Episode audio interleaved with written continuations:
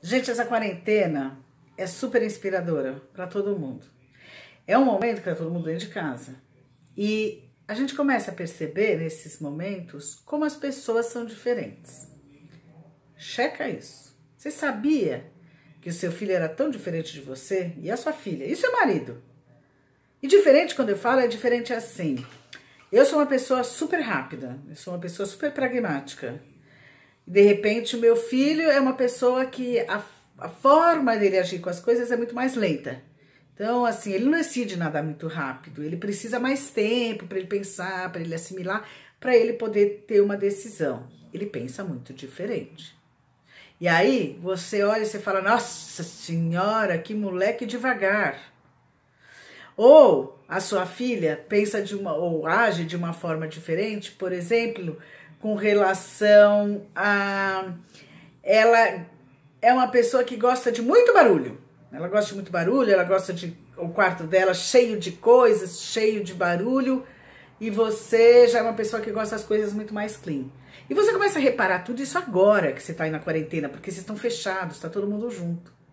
Você fala que absurdo, essa menina vive no meio de uma perturbação, isso não, tira a concentração, o foco de qualquer pessoa. Como que ela pode estudar, porque agora a gente está tendo as escolas online, né? Como que ela pode estudar no meio do barulho, no meio dessa confusão toda? Ela pode.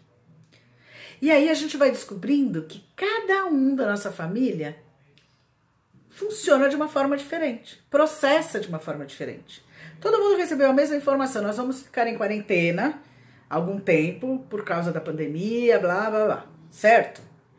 Só que cada um dentro de casa reagiu de uma forma. Um ficou com raiva, o outro aceitou, o outro falou: bom, já que temos que fazer isso, vamos fazer disso de uma forma melhor. E reagiram de formas diferentes, não é mesmo?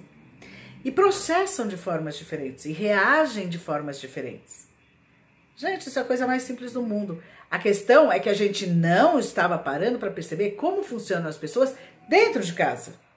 E agora você tem a oportunidade de olhar para cada um, de perceber como cada um funciona porque não tem nada demais as pessoas terem formas diferentes de agir e pensar, desde que eu respeite que elas têm essas formas diferentes e a gente faça de alguma forma algo para que isso fique melhor do que já está.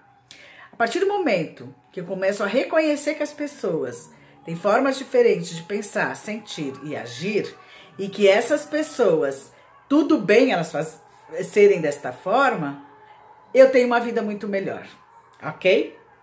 Pensa nisso, nós estamos falando de dinâmicas humanas. Você quer saber mais sobre esse assunto? Manda uma pergunta para mim, eu respondo para você, eu troco uma ideia.